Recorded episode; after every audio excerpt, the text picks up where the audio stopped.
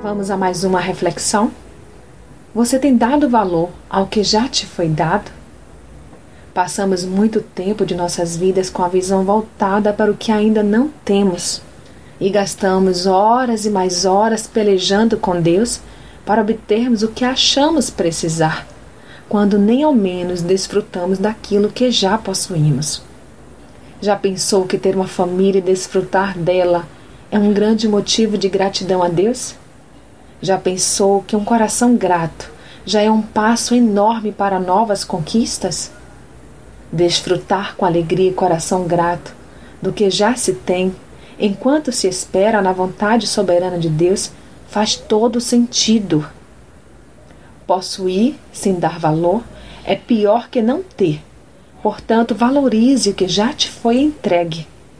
Deem graças constantemente a Deus por todas as coisas, em nome do nosso Senhor Jesus. Leia Efésios 5:20. Olhe ao seu redor. Olhe para a sua vida e desfrute glorificando em tudo a Deus. Reflita nisso. Sou Sayonara Marques. Minha página no Facebook é Despertar Espiritual Diário. Fique na paz de Deus.